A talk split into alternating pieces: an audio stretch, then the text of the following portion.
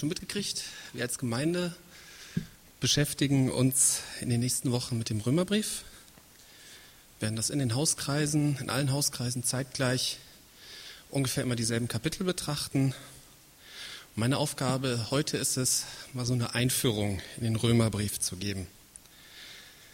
Die Stellen, die ich, ähm, die Bibelstellen, habe ich aus der Übersetzung der neuen Genfer Übersetzung entnommen. Also wenn euch das ein bisschen unbekannt vorkommt, das ist eine relativ neue Übersetzung, die ja noch nicht vollständig ist, die sich zum Ziel gesetzt hat, möglichst genau, aber auch in heutigem Deutsch. Also es ist keine Übertragung, sondern hat den Anspruch, eine Übersetzung zu sein. Ja, Römerbrief. Ein Freund von mir, der aus keinem christlichen Hintergrund kam und daher nur wenig von der Bibel wusste, der hat nach seiner Bekehrung als allererstes Buch den Römerbrief gelesen. Und damals dachte ich, boah, das ist ja hammerhart. Direkt mit dem Römerbrief. Normalerweise liest man ja eins der Evangelien, na, da steht so viel über die Person Jesu Christi und das ist alles ganz schön irgendwie, aber Römerbrief?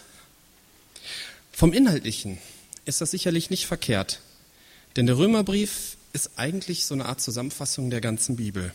Das ist die ganze biblische Lehre zusammengefasst. Also wenn man mal wissen möchte, was die Bibel eigentlich lehrt, was sich da hinter den ganzen Geschichten, Beispielen, Gleichnissen verbirgt, was das für einen Sinn hat, dann sollte man den Römerbrief lesen. Aber warum der Römerbrief für unsere Gemeinde? Ich habe den halt bei der Vorbereitung nochmal komplett gelesen. Und einer der ersten Fragen, die sich mir stellten, als ich ihn las, ist, warum schreibt Paulus hier alle Grundlagen nochmal so vollkommen detailliert? Der Römerbrief ist ganz klar an Christen gerichtet. In Römer 1 Paulus, Diener Jesu Christi, an die Gemeinde in Rom. Darum gilt mein Auftrag auch euch in Rom, euch, die ihr von Jesus Christus berufen seid. Ihr seid von Gott geliebt, ihr seid berufen und ihr gehört zu seinem heiligen Volk.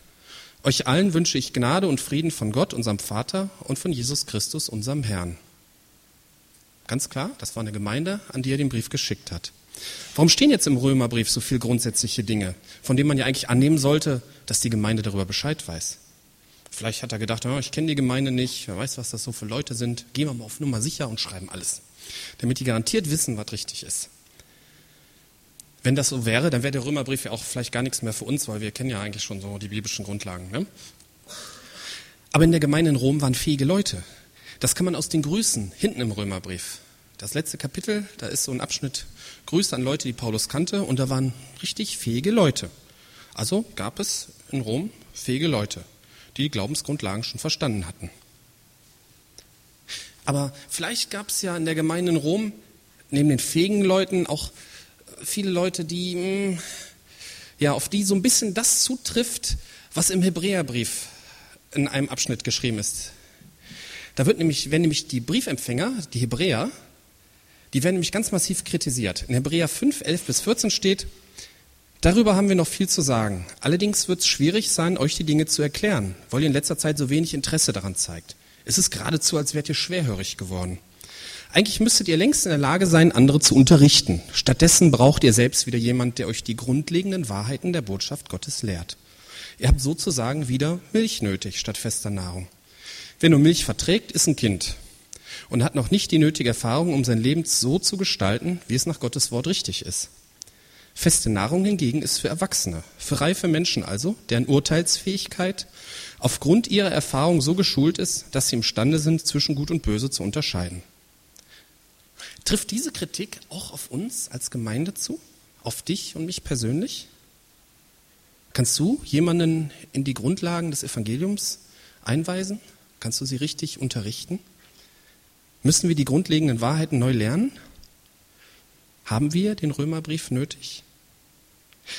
Wir wissen heute nicht mehr so genau, in welchem Zustand die Gemeinde in Rom war. Und wir wissen auch nicht, warum genau Paulus den Brief an die Römer so geschrieben hat. Aber es war Gottes Wille, dass dieser Brief so geschrieben wurde und dass er uns erhalten blieb. Wenn ich jetzt sagen würde, dass der Römerbrief mit seinen grundsätzlichen Betrachtungen, ja, dass er nicht nur für Leute, die nur Milch vertragen ist, sondern so ein bisschen auch für Leute, die schon feste Nahrung vertragen können, geeignet ist, dann wird sich das für Leute, die den Römerbrief kennen, ein bisschen albern anhören. Denn auch die grundsätzlichen Themen im Römerbrief sind teilweise schwer verdaulich und hinterfragen massiv das eigene Leben. Von daher ist der Römerbrief auch immer brandaktuell. Also ich denke, dass ein, alle paar Jahre mal den Römerbrief zu betrachten, keinem Christen und keiner Gemeinde schaden wird, egal wie fest die Nahrung schon ist, die wir vertragen können. Was erwartet uns nun im Römerbrief? Ich möchte mal so die Hauptthemen anreißen. Ich werde wahrscheinlich vieles weglassen, weil das in der Kürze der Zeit gar nicht anders geht. In den ersten beiden Kapiteln, da geht es um Gottes Gerechtigkeit. Und dieses Thema enthält auch einen ausführlichen Exkurs über Gottes Zorn, welcher mit Kapitel 1, Vers 18 beginnt. Gott lässt nämlich auch seinen Zorn sichtbar werden. Vom Himmel her lässt er ihn über alle Gottlosigkeit und Ungerechtigkeit der Menschen hereinbrechen. Denn mit dem Unrecht, das sie tun, treten sie die Wahrheit Büßen. So schlimm sind die Menschen? Also wäre Gott zu Recht zornig auf uns Menschen. Wahrscheinlich der einzige Fall, wo der Ausdruck gerechter Zorn passt. Und wie äußert sich Gottes Zorn? Sind die jüngsten Flutkatastrophen Ausdruck von Gottes Zorn? Aber diese Menschen sind doch nicht schlechter als wir. Warum sollte es sie treffen und nicht uns? Und interessanterweise in diesem Abschnitt über Gottes Zorn tauchen Naturkatastrophen überhaupt nicht auf. Ich meine, wenn man jetzt mal jemand fragen würde, äh, der überhaupt keine Ahnung von der Bibel hat, wie stellt sich Gottes Zorn vor, der wird wahrscheinlich sagen, ah, kommt Feuer vom Himmel oder irgendwas anderes oder ein Orkan pustet alle weg oder so. Aber in diesem Abschnitt über Gottes Zorn taucht das gar nicht auf. Ich möchte die Frage, wie sich Gottes Zorn heute äußert, auch gar nicht beantworten, damit die Neugier der Unwissenden sie dazu treibt, den Römerbrief zu lesen. Ne, wir fangen da jetzt mal an und das soll euch dann mal motivieren. In diesem Abschnitt geht es auch nicht nur allgemein um die Menschen, das ist ja mal schön einfach, die Menschen sind böse, sondern es geht auch um dich und mich persönlich. Kapitel 2, Vers 1. Deshalb darfst du auch allerdings nicht meinen, du seist entschuldigt, wenn du das alles verurteilst. Denn wer du auch bist, indem du über einem anderen zu Gericht sitzt, sprichst du dir selbst das Urteil, weil du genau dasselbe tust wie der, zu dessen Richter du dich machst. Vom Allgemeinen zum Persönlichen. Im Römerbrief, wie sowieso in der übrigen Bibel auch, wird es immer wieder persönlich. Was ist mit dir? Was denkt Gott über dein Leben? Findet Gott das gut, so wie du lebst? Und wie bekommt man das hin, dass Gott gut findet, was man macht? In Kapitel 3, Vers 3 äh, bis 4 wird beschrieben, wie Gott trotzdem Interesse an uns hat und wie er deine und meine Schlechtigkeit überwunden hat. Durch Jesu Opfertod am Kreuz. Es wird im Kapitel 3 nochmal sehr intensiv betrachtet, warum jeder Mensch Strafe durch Gott verdient hat. Bei dieser Beschreibung, wie der Mensch ist, können einem schon die Haare zu Berge stehen. Das wird manchen Teilnehmer unserer Hauskreise vielleicht sogar ärgern. Wir sind doch alle nette Menschen, ne? aber in Wirklichkeit sind wir es wohl nicht. Durch Gottes offene Worte über unseren moralischen Zustand als Menschen, da müssen wir durch, um wirklich zu kapieren, dass wir Jesus Christus brauchen. Und dann kommt noch ein weiterer Hammer, dass wir nämlich vor Gott nicht mit unseren Leistungen punkten können. Fast alle Religionen und auch viele, die sich christlich nennen, die haben so Leistungskomponenten in ihrem Glaubenspaket. An etwas glauben, mm, das reicht nicht so ganz. Da muss man auch was tun. Ganz anders im Römerbrief, Kapitel 3, 27 bis 28. Hat da noch irgendjemand einen Grund, auf etwas stolz zu sein? Nein, das ist jetzt ausgeschlossen. Folgt das etwa aus dem Gesetz? Sofern das Gesetz zu bestimmten Leistungen auffordert? Nein. Sofern das Gesetz jedoch zum Glauben auffordert? Ja. Denn wir gehen davon aus, dass man aufgrund des Glaubens für gerecht erklärt wird und nicht, weil man bestimmte Gesetzesvorschriften einhält. Ich habe mich vor Jahren mal mit dem Zeugen Jehovas genau über diesen Abschnitt unterhalten und er war der Meinung, und er war damals so eine Art Gemeindeleiter, also das denke ich schon repräsentativ, dass sich dieser Abschnitt nur auf das israelitische Gesetz bezieht. Und dass halt Leistungen aufgrund des alten mosaischen Gesetzes, die sind nun heute unnötig. Aber ansonsten muss man natürlich schon eine Menge tun, um im Himmel zu kommen. Aber hier geht es offensichtlich um Taten generell. Die Zeugen Jehovas und auch viele andere Religionsgemeinschaften liegen hier falsch. Es ist ja auch schwierig, ne? Man will doch was für Gott tun. Man will doch Gott stolz präsentieren, was man schon alles geleistet hat. Und dann diese Aussage. Glaube an Jesus Christus und vertraue darauf, dass durch seinen Tod dein Leben vor Gott gerecht ist. Dann spielen deine Leistungen keine Rolle mehr. Allein durch Vertrauen stehst du vor Gott gut da. Das ist eigentlich gar nicht schwer zu verstehen. Es kratzt nur so unheimlich an unserem Ego. Nehmt als Beispiel ein dreijähriges Kind. Egal, was es leistet oder nicht leistet. Die Kinder lieben es, halten zu ihm, helfen ihm. Das ist völlig unabhängig von dem, was ein dreijähriges Kind leisten kann. Es sieht zwar irgendwie goldig aus, wenn sich das bemüht.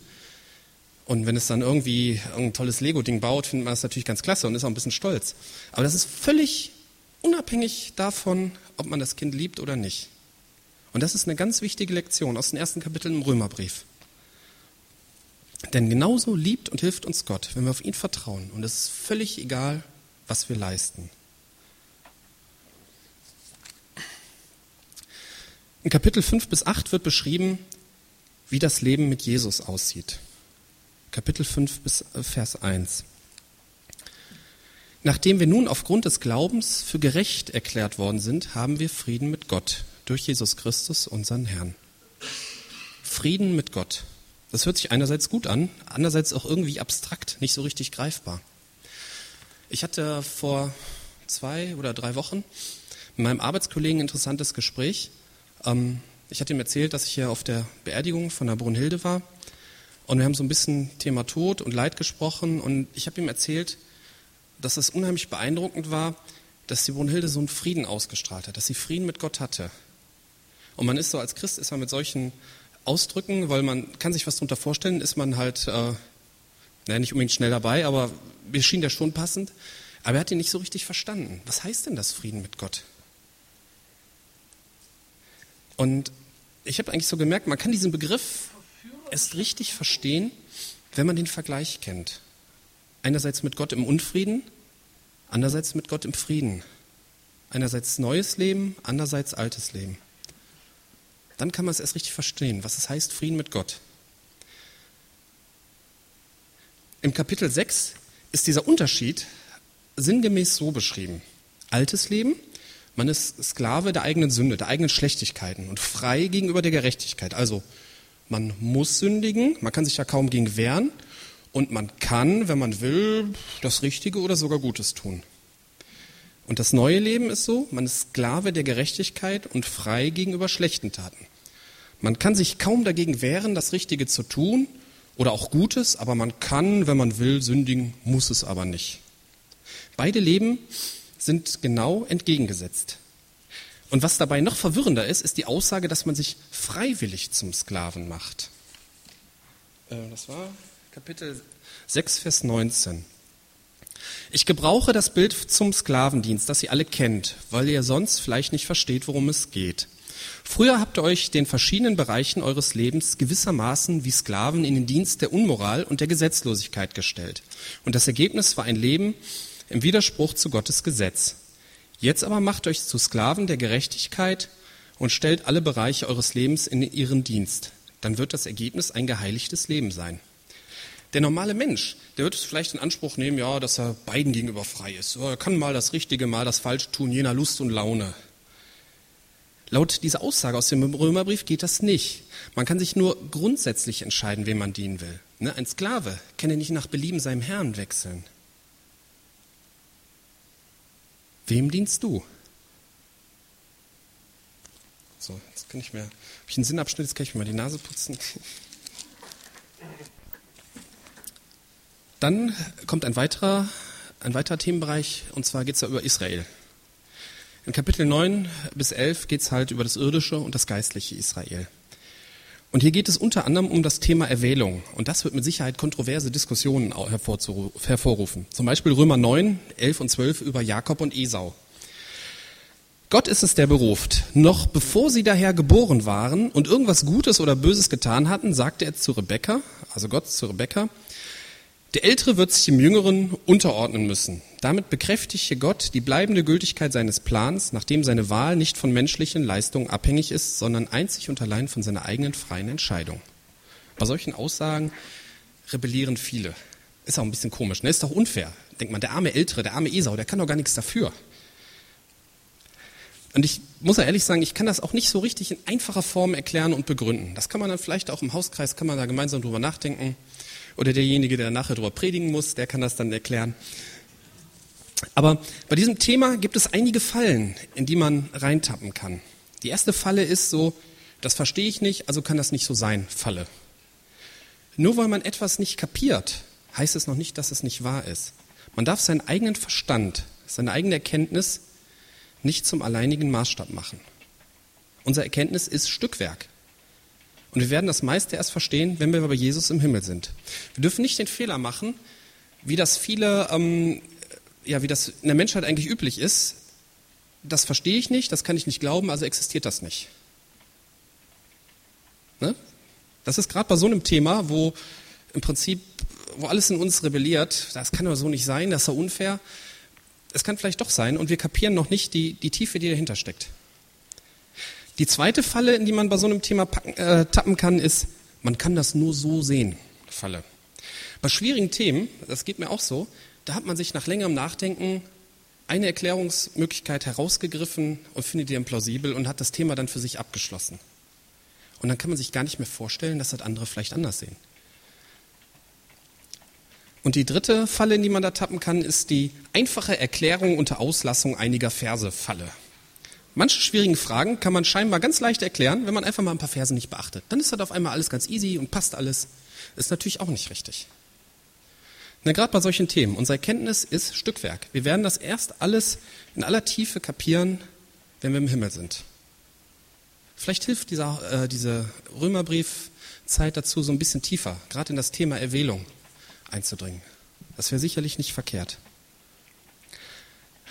Ein weiteres Thema hier natürlich ist das irdische Israel. Gerade in Kapitel 9 bis 11 beschäftigt sich Paulus sehr intensiv damit, über das irdische Israel, das ja genau wie heute auch zum Großteil Jesus ablehnt. Wie gehen wir damit um? Haben wir da überhaupt was mit zu tun? In Kapitel 11 bis 11 wird über das irdische Israel gesagt, will ich damit sagen, dass Sie, Israel, zu Fall gekommen sind, um nie wieder aufzustehen? Keineswegs. Sie haben zwar einen falschen Schritt getan, aber es hat den anderen Völkern Rettung gebracht. Und dadurch wiederum sollen sie selbst eifersüchtig werden. Das heißt also, dass das irdische Israel soll an uns Christen sehen, wie das Leben mit Gott wirklich ist und darauf eifersüchtig werden. Ich glaube, um kaum einen Punkt hat die Christenheit so versagt. Zum Beispiel hat sogar ein gläubiger Mann wie Martin Luther, als er schon ein bisschen älter war, der Judenverfolgung zugestimmt und auch Progrome unterschrieben. So, der nächste Themenblock ist dann ab Kapitel 12 bis 15 erste Hälfte. Da geht es um das veränderte Leben in der Praxis.